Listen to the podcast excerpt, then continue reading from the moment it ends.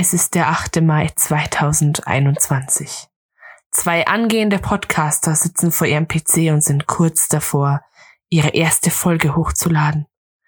Ein letzter Mausklick, dann ist es soweit.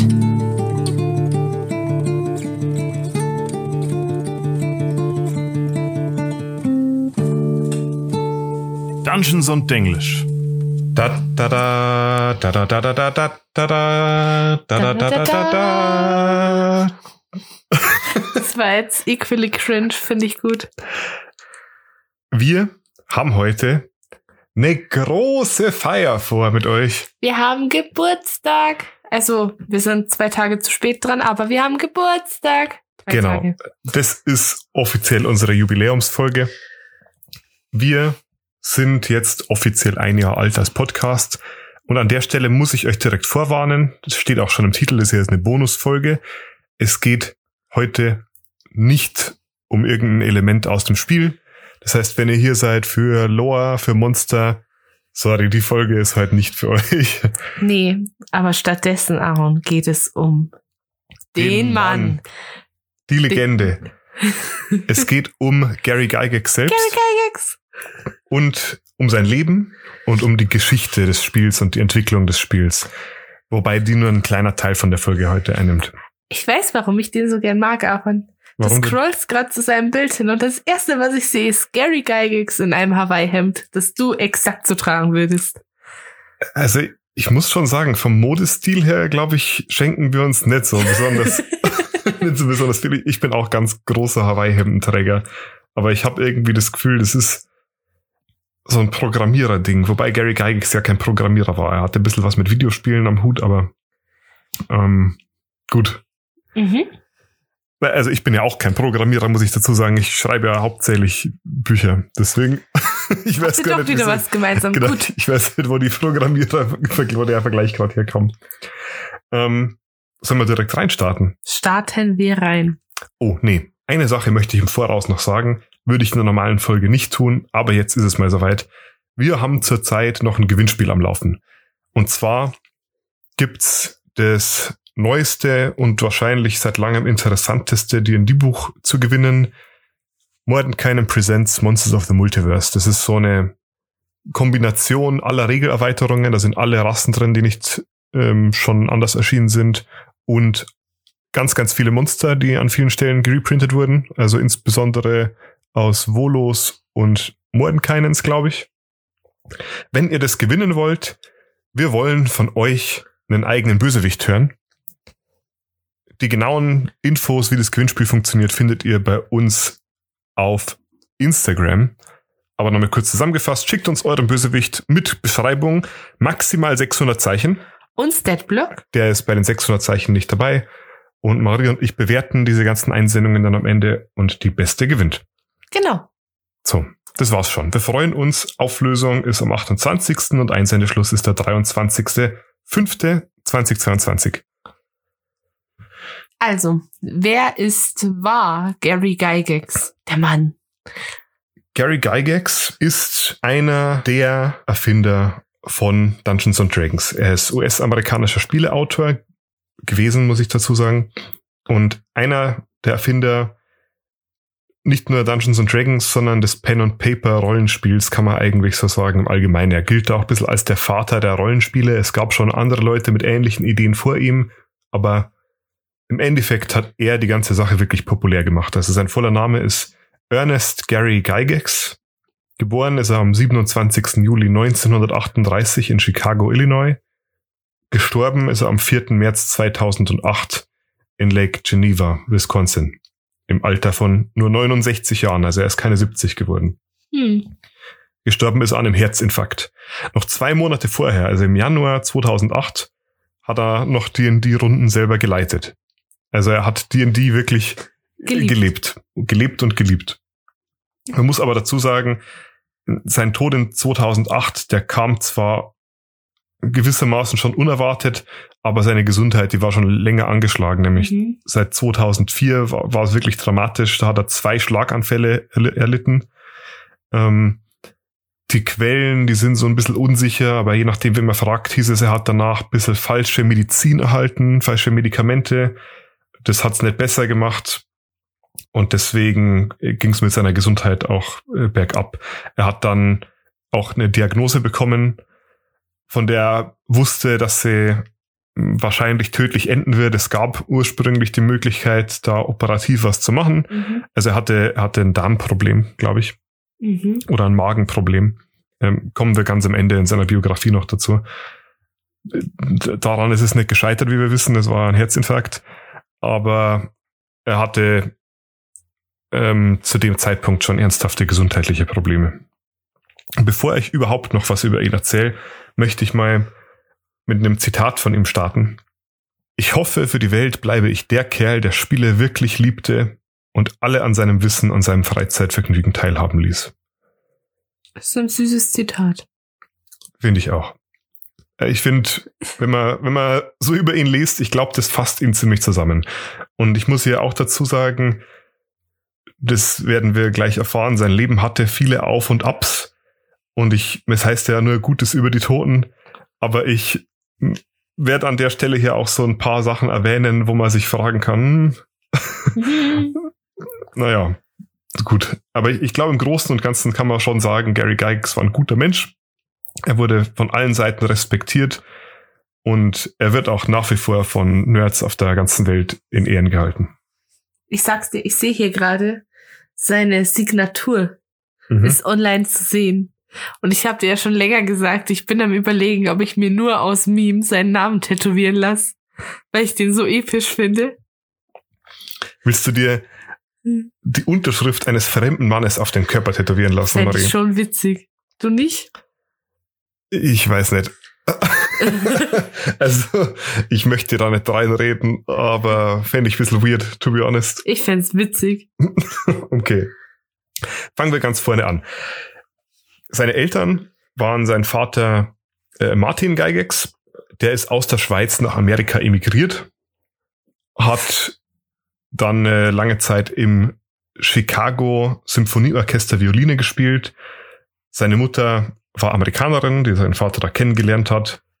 Geboren ist er in Chicago. Seine Familie ist dann, als er acht war, nach Lake Geneva gezogen, wo er dann den Großteil seines Lebens verbrachte. Die Quellen waren da auch wieder so ein bisschen vage, aber es gab wohl, als er sieben war, ein bisschen Stress mit seiner alten Freundesgruppe. Er hatte da so eine, so eine, ich will jetzt nicht sagen Gang, weil sie waren sieben, aber sie, es war so ein Kinderclub. Du hast Die haben keine sich- Ahnung, wie gefährlich so Siebenjährige Die haben sich selber die können. Kenmore Pirates genannt und da gab es irgendwie wohl Drama, was dann Anlass für diesen Umzug war. Weißt du, wie gefährlich so Siebenjährige sind, die dealen mit Center Shocks Oh ja, okay, Center Shocks sind an sich schon sehr gefährlich. und Panini-Bildern? Wir haben in der Schule auch immer mit Center Shocks gedealt. Das scheint so ein Thing zu sein. Ist es immer noch? Ja, also als würde jetzt, die kommen wieder auf, also die sind jetzt wieder auf dem Markt relativ stark vertreten und man kriegt die in so Gummibärchenpackungen so groß. Da hast du lauter einzelne Center Shocks drin. Er- Erzählt unseren Zuhörern mal, was Center Shocks überhaupt sind. Die Center Shocks sind, ab, also komm, die sind fast alle über 30. Ja, kennt, kennt man die? Also, ich, ich kenne sie nur aus der Schule. Das sind so super saure Kaubonbons, kann man sagen. Ja, und ähm, die hat man, ich glaube, die waren in den 90ern ganz populär. Aber bei uns, weil der Bayerische Wald, der hinkt ja immer so 20, 30 Jahre hinterher, gab's die trotzdem zu kaufen in so einem alten, in einer, so einer alten Bäckerei. Und wir sind dann in der Mittagspause immer runter und dann haben wir gewettet, wer es schafft, die meisten Center Shocks zu essen. Und die sind echt absurd sauer. Bei uns war es so, die gab es nirgendwo zu kaufen. Und ich meine, sie haben auch nicht gut geschmeckt, sondern das war immer so ein, komm, iss einen. Wenn du dich traust, dann isst du einen. Und einer aus der Klasse, da hatten die Eltern aber eine Karte für einen Großhandel. Und im, im Großmarkt gab es dann tatsächlich welche und dann natürlich auch zu großen Mengen für sinnvolle Preise. Und der hat dann wirklich immer einen von diesen Center Shocks, glaube ich, für 1,50 weiterverkauft und hat sich da die Nase Gold verdient. Wir haben da 5 Cent für bezahlt pro Center Shock. Gut, aber zurück zum Thema. Es geht ja hier nicht um Center Shocks. Nachdem sie da umgezogen sind, also als er acht war, nach Lake Geneva, ist er sehr, sehr lange Zeit da geblieben. Da hat er unter anderem in dem kind, im Kindesalter schon zwei seiner wichtigsten Freunde kennengelernt. Die Namen, die tauchen jetzt noch mehrfach auf, nämlich Don Kay Mhm. und Mary Jo Powell. Also bis zu seiner Erwachsenenzeit gibt's jetzt nicht so viel Interessantes zu sagen. Er galt als mittelmäßig guter Schüler, hat seine Highschool im Jahr 1956 abgebrochen, ein paar Monate nachdem sein Vater verstorben ist. Du, das ist tatsächlich aus pädagogischer Sicht sogar ziemlich gewöhnlich, dass das da einen so zerrüttet. Ja, das kann ich mir vorstellen. Weil Umzug im Kindesalter plus Tod eines Familienmitglieds ist für so ein Kind schon psychisch echt krass. Mhm. Ja, also es war bestimmt nicht einfach für ihn. Er hat sich dann den US Marines angeschlossen. Allerdings war er da nicht lang. Er wurde vom Dienst freigestellt, als er eine atypische Pneumonie bekam. Ich bin jetzt kein Mediziner, aber was ich rausgefunden habe, das ist wohl so eine Art Lungenentzündung. Mhm. Daraufhin ist er wieder bei seiner Mutter eingezogen und hat dann eine ganze Zeit lang als Versicherungsvertreter gearbeitet für eine Versicherungsfirma namens Camper Insurance. Waren das dann so Leute, die an deine Haustür geklingelt haben? In den 60ern? Ich kann da nicht genau sagen, was er da gemacht hat, aber er war relativ lange bei dieser Firma. Und zu der Zeit, als er zu Hause war, wegen dieser äh, Pneumonie als Versicherungsvertreter, ist er auf ein Spiel gestoßen von einem damals sehr, sehr bekannten Spielehersteller namens Avalon Hill, und das Spiel hieß Gettysburg. Okay. Und Gary's, äh, Gary Gygax war obsessed mit dem Spiel, hat er selber auch gesagt. Und er hat sehr oft viele stundenlange Partien davon gespielt, mehrmals pro Woche. Das Spiel war so eine Art Tabletop-Strategiespiel und damals hat er angefangen, seine ersten Hex-Sheets ähm, zu erstellen, die er die er sich damals quasi extra bestellt hat und diese hat er dann später in das Design seiner eigenen Spiele einfließen lassen. Das sind so sechsseitige Matten. Also so Matten mit sechsseitigen. Genau, also Hexsheet, wenn ich sage Hexsheet, das sind einfach ähm, pa große Papiere, nur anstatt kariert eben mit Hexagonen. Solche gibt's auch heute noch, sind für die, die immer noch im Einsatz. Ich glaube, die meisten Leute nehmen eher karierte inzwischen her, aber Hex ist genauso beliebt und Gary Gygax war eher so ein Hex-Fan. Zu der Zeit hat ihm seine Mutter, die Mary J. Powell, erneut vorgestellt. Also wir erinnern uns, die hat er als Kind schon kennengelernt. Mhm. Sie war dann aber selber lange Zeit weggezogen und ist erst wieder nach Lake Geneva zurückgezogen, als sie schon erwachsen waren. Und er hat sich dann Hals über Kopf in sie verliebt und hat sie überzeugt, ihn zu heiraten. Damals war er 19 und das hat ein bisschen zu Stress geführt mit seinem besten Freund, dem Don Kay. Weil der hat die Mary auch geliebt. Weil er hat sie auch geliebt. Und der Don Kay hat sich sogar geweigert, der Hochzeit beizuwohnen. Oh mein Gott. Und erst nach der Hochzeit haben sie sich dann wieder zusammengestritten und haben sich ähm, wieder vertragen. Kein Wunder, dass viele Plots so vorhersehbar sind. Wenn das eigene Leben so eine spanische Dramenserie ist. Oh, halt dich fest, da kommt noch mehr. Oh, geil. Mit seiner Frau zusammen sind sie dann nach Chicago gezogen, wo er ursprünglich geboren ist. Also man muss dazu sagen, ähm, Lake Geneva ist nicht so weit weg von Chicago. Das ist im Einzugsgebiet, will ich jetzt mal sagen. Wo er dann auch einen Job für die Mary gefunden hat, bei derselben Firma, wo er war. Zu der Zeit hat er so ein bisschen an der Universität Vorlesungen gehört, unter anderem Anthropologie. Das hat allerdings nicht so lange gehalten mit seiner Frau bei der Firma. Die wurde nämlich prompt entlassen, als sie mit ihrem ersten Kind schwanger wurde. In, Oh. in den USA kann man das einfach machen. Geil. Damals zumindest. Und ähm, es war da nicht so einfach für ihn. Also er hat als Versicherungsvertreter schon ganz gut verdient. Und obwohl Gary Gygax selber ein sehr, sehr beschäftigter Mann war, also er war äh, Vater dann, er hatte einen Job, er war an der Uni, er hat sich politisch eingebracht in der Gegend, hat er sehr, sehr viel Zeit immer noch mit seinen Wargames verbracht. Und das Ganze ging so weit, dass seine Frau, als sie mit ihrem zweiten Kind schwanger war, ihn verdächtigt hat, dass er sie betrügt, weil er so lange nicht da war. Und sie ist ihm dann mal heimlich gefolgt und hat ihn im Keller in Flagranti erwischt, wie er mit seinen Freunden gespielt hat. Imagine, imagine, du hast, du spionierst deinen Mann hinterher und bist dir so sicher, du findest jetzt gleich die kleine Frau, ich wollte jetzt kein beleidigendes Wort sagen, mit der er da seit Wochen rumvögelt und du reißt die Tür zum Keller auf und dann sitzt er da mit seinen drei Freunden am Tisch und spielt. Der Gary hat es nicht einfach, weil seine Frau, die war auch kein so großer Fan von seiner Spielliebe und die fand es immer so ein bisschen komisch und ähm, hat sich da relativ herausgehalten. Ich schätze mal, das war einer der Gründe dafür, dass er das überhaupt so ein bisschen hinter ihrem Rücken gemacht hat. Aber gut, das ist jetzt Spekulation meinerseits. 1962 hat er es dann geschafft, einen besser bezahlten Job zu finden und nach der Geburt seines dritten Kindes sind sie dann zurückgezogen nach Lake Geneva. Vier Jahre später, 1966, war inzwischen schon ein bekannter Name in der Wargaming Community, hat Beiträge geschrieben für verschiedene Magazine und war dann schon an so einem Punkt angekommen, wo er sich gedacht hat, hey, man könnte eigentlich auch selber Spiele erfinden und hat dann langsam gesucht nach, nach Ideen ein bisschen zu brainstormen. Vor allem hat er in seinen eigenen Worten nach Wegen gesucht, innovativen Möglichkeiten Zufallszahlen zu generieren. Und dabei ist er in einem Buch für Schulartikel das erste Mal auf nicht sechsseitige Würfel gestoßen, also auf, auf mehrseitige, vielseitige Würfel, wie wir sie heute haben, aus anderen Formen. Formen ist das Wort, das ich suche. Aber wir reden natürlich von den D&D-Würfeln, für die das Spiel heute mehr oder weniger bekannt ist.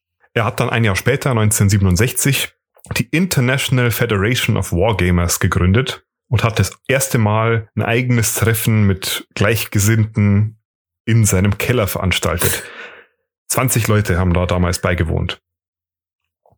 Das hat sich rumgesprochen.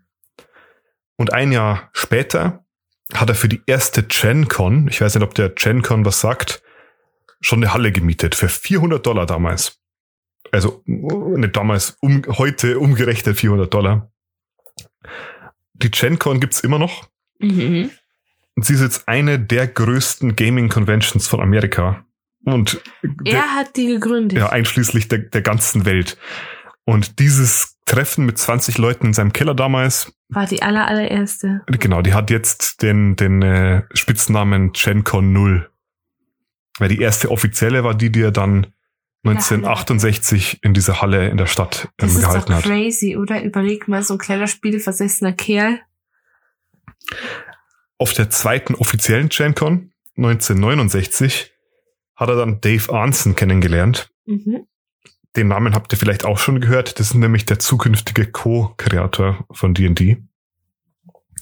Und da hat er das erste Mal angefangen, ein bisschen mit dem anzuknüpfen und haben da gemeinsam ihre Liebe für Spiele quasi äh, vertieft.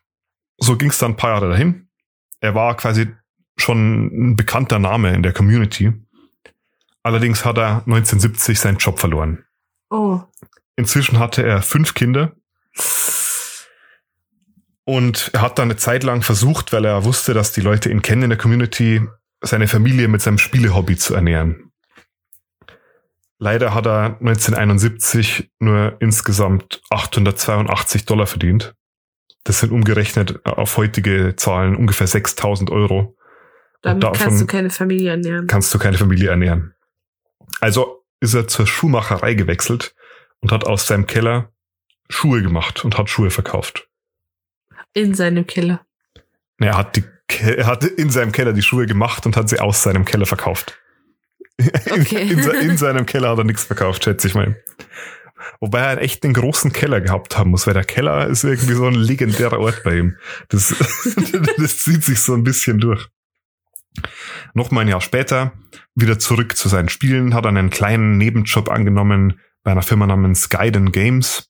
Die haben ihn beauftragt, bei der Spieleentwicklung zu helfen. Die haben selber so kleine Brettspiele gemacht und da hat er 1971 Chainmail herausgegeben.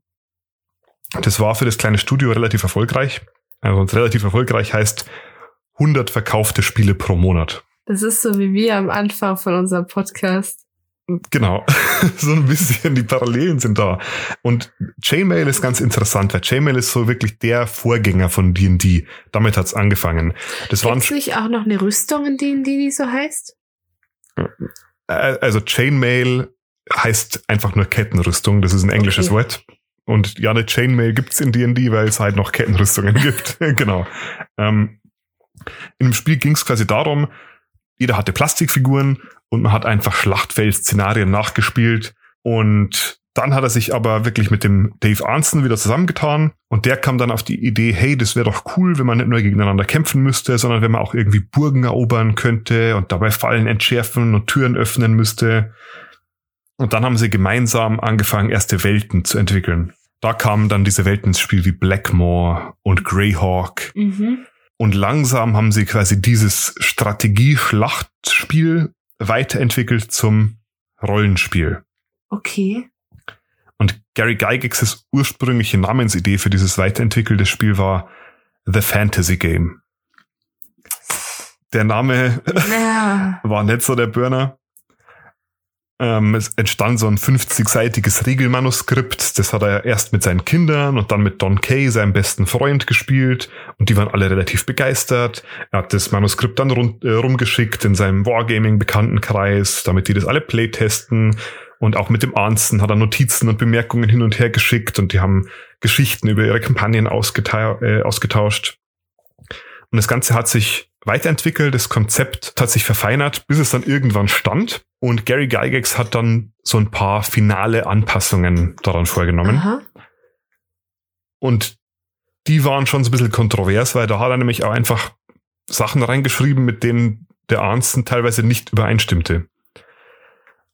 Und das war auch ungefähr zu diesem Zeitpunkt, wo er mit seiner Frau drüber gesprochen hat und seine Frau hat gemeint, The Fantasy Game ist kein so guter Name, macht doch was Cooleres wie Dungeons and Dragons. Seine Frau hat ihm den Namen vorgeschlagen. Seine Frau hat den Namen vorgeschlagen. Oh, und das als Nicht-Game-Fan. Weißt du, das ist immer so, Aaron. Die Girlfriends haben immer die besten Ideen. Wer hat den Namen für unseren Podcast vorgeschlagen? Was ist auch du, oder? Das war ich.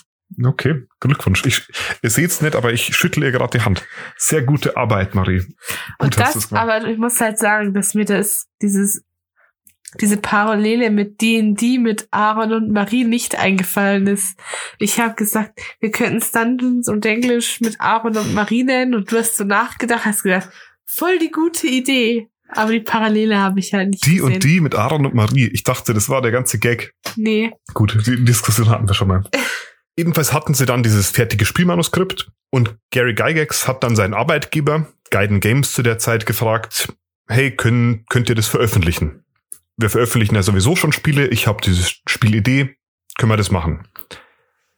Denen war das aber, aber zu groß. Die haben nicht ernsthaft Nein gesagt. Die haben Nein gesagt. Er hatte nämlich drei Bücher geplant, also eh so wie es heute ein bisschen ist, mit drei Basic-Büchern, die, die die Dungeons and Dragons heute immer noch hat. Die hatten die einfach nicht die Möglichkeiten. Es war eine sehr kleine Firma und drei Bücher auf einmal zu produzieren in der Zahl, das war einfach ein Risiko, das sie sich nicht zugetraut haben, weil sie nicht die Möglichkeiten hatten. Glaubst du, die haben sich dann zehn Jahre so ein bisschen in den eigenen Arsch gebissen dafür, dass sie dann Nein gesagt haben? Hundertprozentig. Hundertprozentig. Es war dann auch so, wie gesagt, er war ganz großer Fan äh, ähm, von Avalon Hill, Mhm. den, dem Spielentwickler. Also hat er die gefragt, hey, meine Firma will das nicht machen, wollt ihr das machen? Also Avalon Hill war zu der Zeit das größte Wargaming-Unternehmen in den USA. Und die haben gesagt, so, Hä, Rollenspiele, was ist denn ein Rollenspiel? Die konnten mit dem Konzept von Rollenspielen nichts anfangen. Das gab es damals noch nicht so Oh wirklich. nein! und haben gesagt, das, das ist nichts für uns, das interessiert niemanden und haben das ebenfalls abgelehnt. Glaubst du, wie bitter das für dich ist? Wenn der Kerl bei dir anfragt und dann macht er das, glaube ich, beliebteste Spiel so überhaupt. Und er, wusste dann erstmal nicht, was er tun soll. Weil Was willst du machen? Er hat eine, eine Idee, in seinen Augen super. Was seine Wargaming-Bekannten anging, war das auch super. Idee?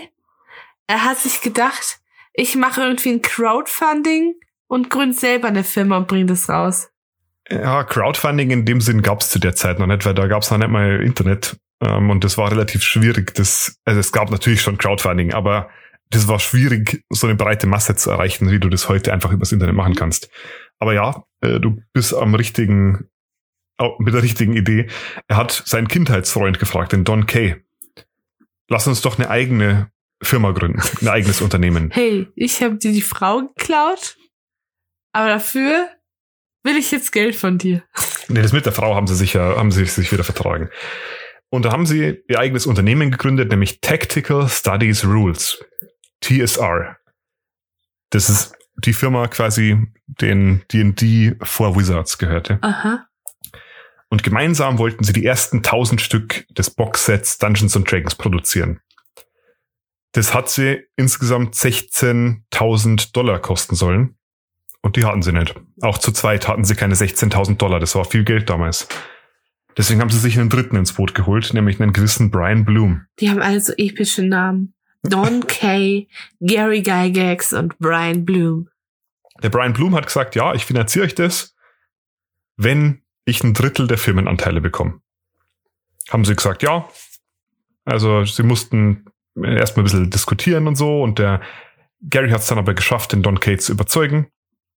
Und dann hat es tatsächlich geklappt. 1974 kam das Boxset raus. Und die ersten 1000 Stück waren dann innerhalb eines Jahres ausverkauft. Also es ist ein bisschen langsam losgegangen. Meistens ist es kein halt Übernachterfolg. Online-Verkauf. Ja, aber man muss sich mal vorstellen, also von diesem, von dieser Erstauflage wurden 1000 Stück verkauft. Wie viel sind die mittlerweile wert? Ich kann es da nicht sagen, ich kann da nur sagen, 2018 wurde eines dieser Erstauflagensets versteigert für 20.000 Dollar. Mehr als sie damals für diese ganzen 1000 Stück quasi ausgegeben haben für die Produktion. Aber die, die sind doch mittlerweile bestimmt in gutem Zustand noch mal viel mehr wert. Naja, aber du musst ja überlegen, wer kauft denn damals ein Spiel und spielt's nicht? Also in gutem Zustand ist so eine Sache. Die, es gibt da bestimmt noch welche im Umlauf, aber ungeöffnet wirst du da fast keine finden. Zumindest von diesem, von diesem ersten Printing. Ungeöffnet wären die bestimmt unbezahlbar. Ja, also das erste Jahr, das lief noch relativ schleppend, aber 1000 war eigentlich schon echt eine gute Zahl für so ein Start-up sozusagen. Mhm. Aber nach dem ersten Jahr ging's dahin. Also die D&D-Verkäufe sind explodiert quasi. Die drei hatten eine glorreiche Zukunft vor sich, obwohl sie quasi erst Mitte 30 waren. Aber im Jahr drauf ist Don Kay plötzlich an einem Herzinfarkt verstorben. Oh. Und die Frau von Don Kay hat die Firmenanteile geerbt. Die wollte mit dem Spiel aber auch nichts zu tun haben. Und Gygax soll später gesagt haben, mit der Frau von Don Kay das Spiel zu managen, das wäre unmöglich gewesen. Der Blum hat dann mit ihm geredet und hat den Gygax überzeugt, schrägstrich überredet, dass er seinen Vater dazu bringt, die Aktienanteile aufzukaufen. Also Moment, Blums Vater. genau. Aber das würde ja bedeuten, dass Blum durch die Blume der Eigentümer wäre.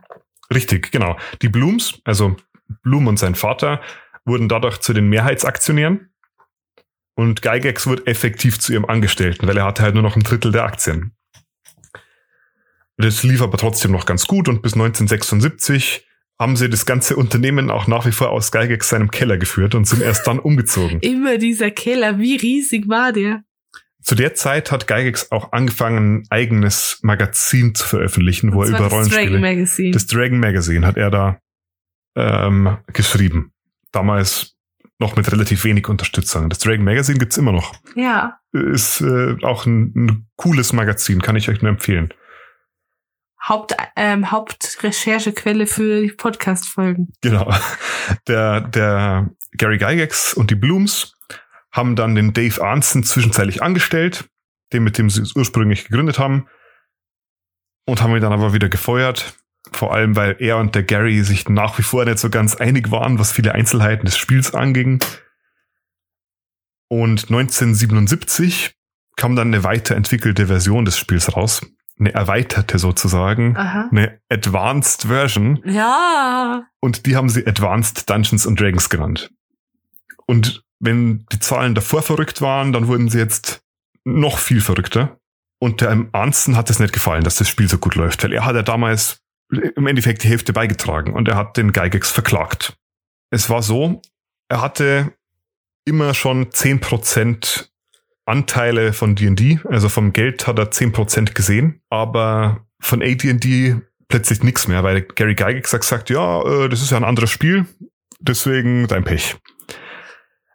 Sie haben sich dann geeinigt und er hat dann noch 2,5 Prozent von den Einnahmen von AD&D bekommen. Das hat gereicht, um ihn zum Millionär zu machen. Oh, oh, oh. Bei Gary Gygax lief's. Bei Gary Gygax lief es sehr gut und das hat auch zu drastischen Veränderungen in seinem persönlichen Leben geführt. Ähm, er und seine Frau Mary Jo, die waren zu der Zeit Zeugen Jehovas. Oh. Ähm, die Zeugen, die waren aber so ein bisschen unhappy, weil Gary Gygax war schon immer starker Raucher und er hat auch sehr viel Alkohol konsumiert und damals ging so ein bisschen diese Satanic Scare los, wo die Leute gesagt haben, hey, das Spiel ist ja satanisch und ihr kämpft gegen Dämonen und gegen Geister und so und Magie, das ist ja gar nicht gut. Und dann haben sie sich losgesagt von den Zeugen Jehovas. Und äh, Garys Frau war aber ein bisschen unhappy zu der Zeit, hat sehr viel getrunken und äh, schon vorher, als, als äh, 1970, glaube ich, hat er ja seinen Job bei der Versicherungsfirma verloren, hat äh, Gary angefangen zu kiffen, also Cannabis zu konsumieren. Und als es dann aber so nach oben ging, steil mit seinen Spielen, ist er umgestiegen von Cannabis auf Kokain und Prostituierte. Und das hat seiner Ehe nicht so gut getan. Warte, zu dieser Stelle kann ich mein Lieblingszitat aus meinem Betreuerdasein einwerfen. ja.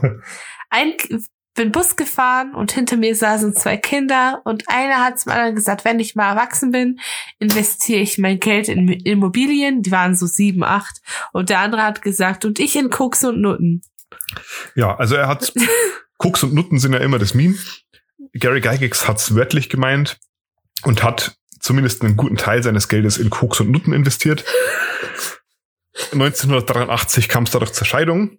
Jetzt ist es allerdings so, jetzt wo er Single war, ähm, hat er sich einfach mal eine richtig fette Villa gegönnt und hat dann extra viel Zeit mit Koks und Nutten. jungen Hollywood-Schauspielerinnen verbracht. Nutten. Also der hat wirklich das Dream Life gelebt zu der Zeit. Er, Ach, das ist das Dream Life für dich. nee, Marie, das Dream Life ist natürlich mit dir ohne Koks abzuhängen. das das habe ich jetzt sehr romantisch gesagt, oder? Ultra romantisch. Ich fühle mich gerade sehr geliebt. Ja. Ähm, er hat nach wie vor bei TSA gearbeitet natürlich und die haben ihn dann weitergeschickt nach Hollywood. Dadurch kam er überhaupt an diese Hollywood-Schauspielerinnen, weil Hollywood haben gesagt, hey, das wäre cool, wenn wir ja so einen D&D-Film produzieren und hier und da ein paar Kleinigkeiten. Und die Serie, der wir in der allerersten Folge euch gegen Tiamat kämpfen lassen. Genau, und man muss dazu sagen, ähm, Gary Gygax hat zu der Zeit echt viel noch produziert. Also er war involviert in zahlreiche D&D-Bücher. Damals kam das Unearthed Arcana Buch raus, das jetzt als die Vorlage ist für Unearthed Arcana in der fünften Edition. Das war halt ein AD&D-Book. Ähm, und dieses Unearthed Arcana, das war am Gygax sehr, sehr wichtig. Er hat da sehr viel drauf gesetzt auf dieses Buch.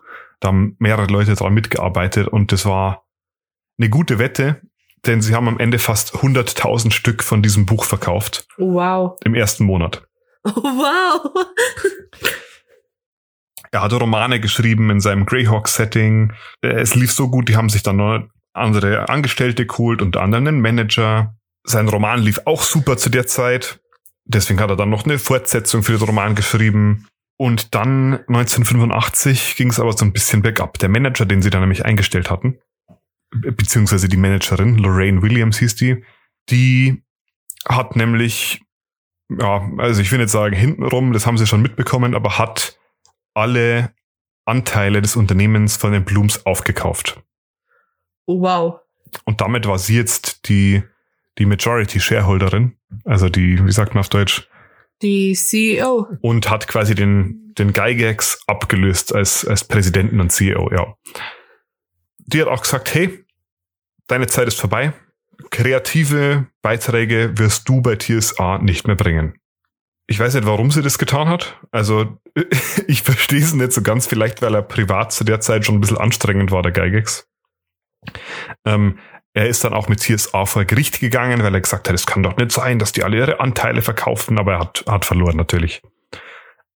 Und zu der Zeit ging es ab mit D&D. Es war 1985. Da war D&D noch nicht mal am größten, aber sie haben da schon einen Gesamtumsatz von 30 Millionen Dollar im Jahr gemacht mit diesem Spiel. Wahnsinn. Mit einem Brettspiel im Endeffekt.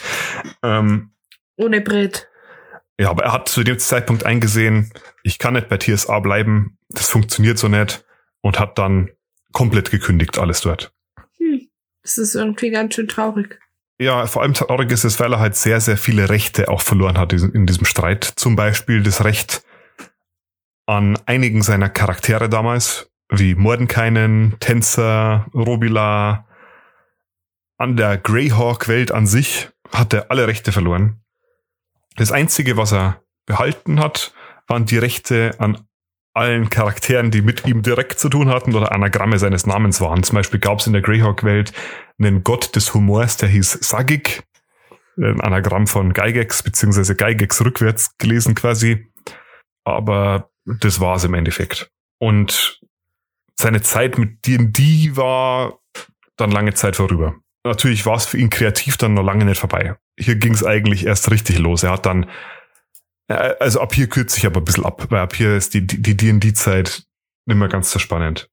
Er hat diverse neue Sachen durchgezogen. Wir haben eine neue Firma gegründet, New Infinities Productions hießen die zu der Zeit. Ähm, und er war eigentlich schon eine Spielelegende, äh, in, als es soweit war.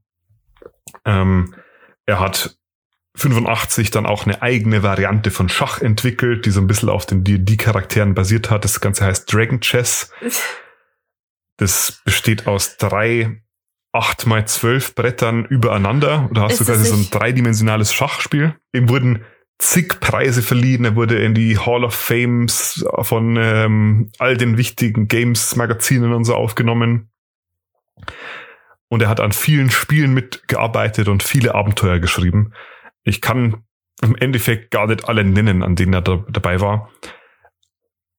Eines der wichtigen Sachen, die kam da dann im Jahr 1990, hat er angefangen, an einem neuen Rollenspielprojekt zu arbeiten mit damals dem Namen The Carpenter Project, weil er doch wieder zurück wollte zu einem Punkt, wo das Spiel wieder regellastiger wurde und weniger Larifari. Und daraus hat sich dann ein Spiel namens Dangerous Journeys entwickelt.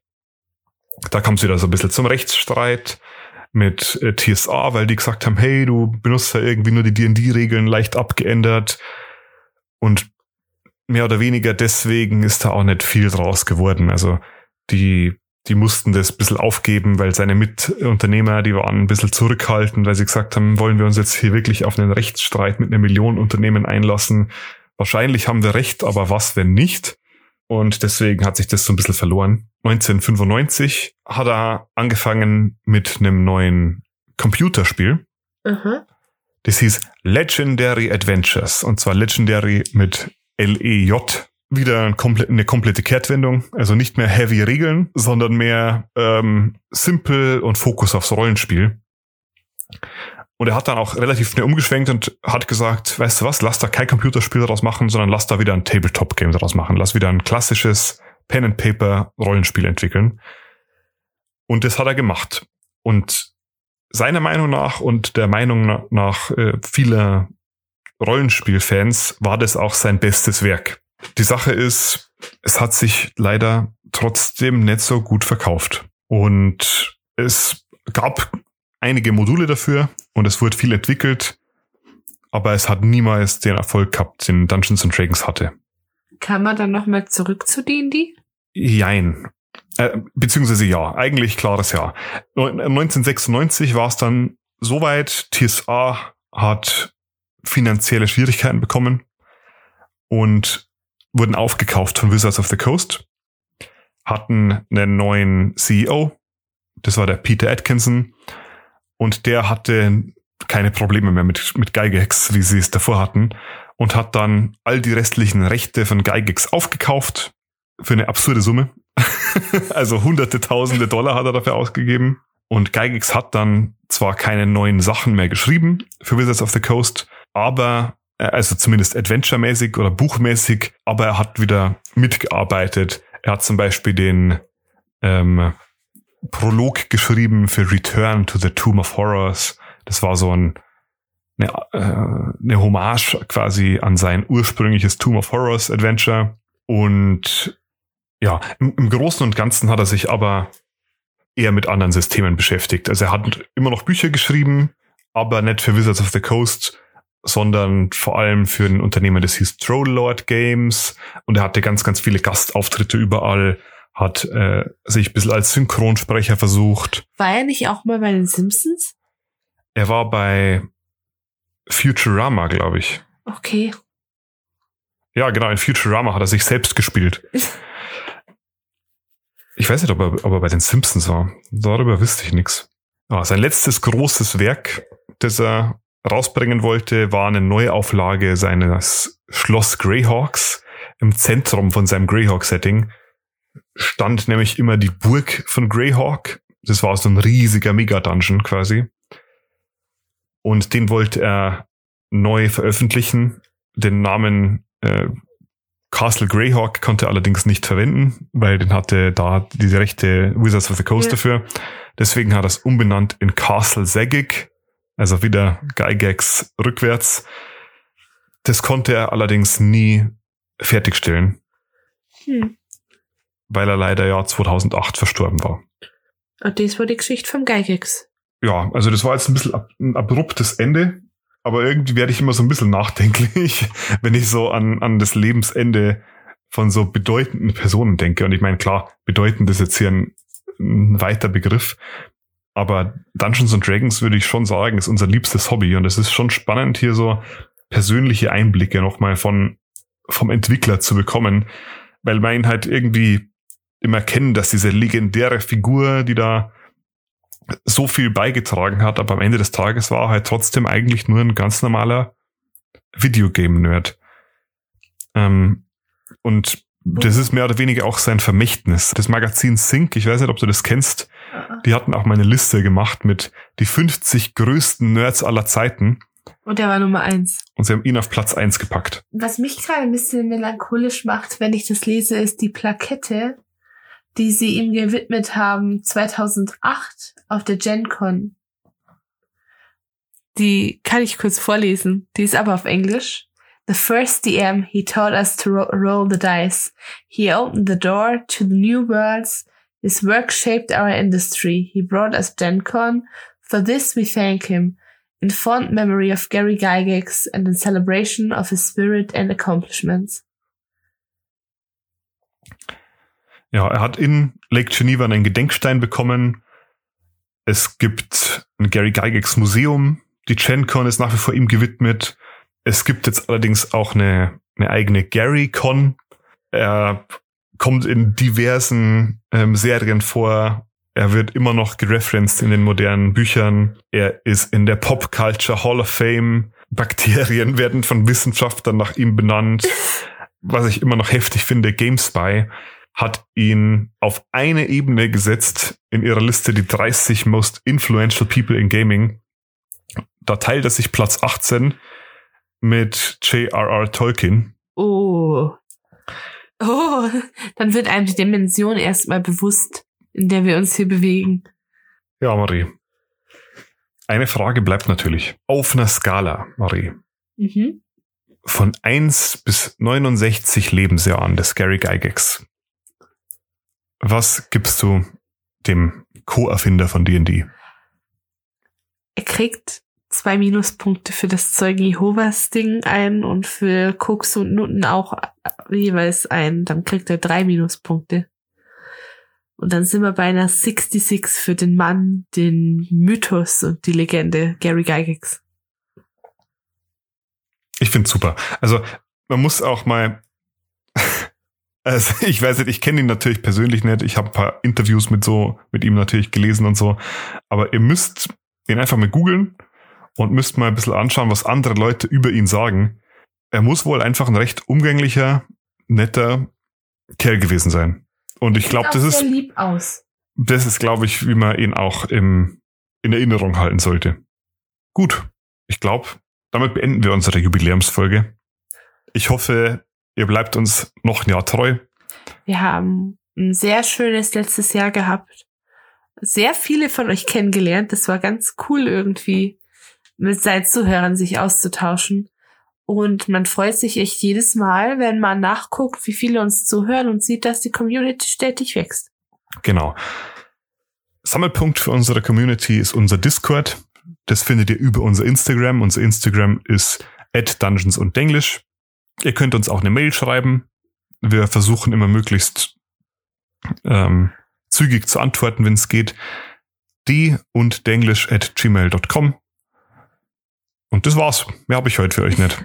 Ich auch nicht. Ich wünsche Ihnen einen schönen Tag. Ich und bin die Marie. Ich bin der Aaron. Oh, danke schön. Ja, danke schön.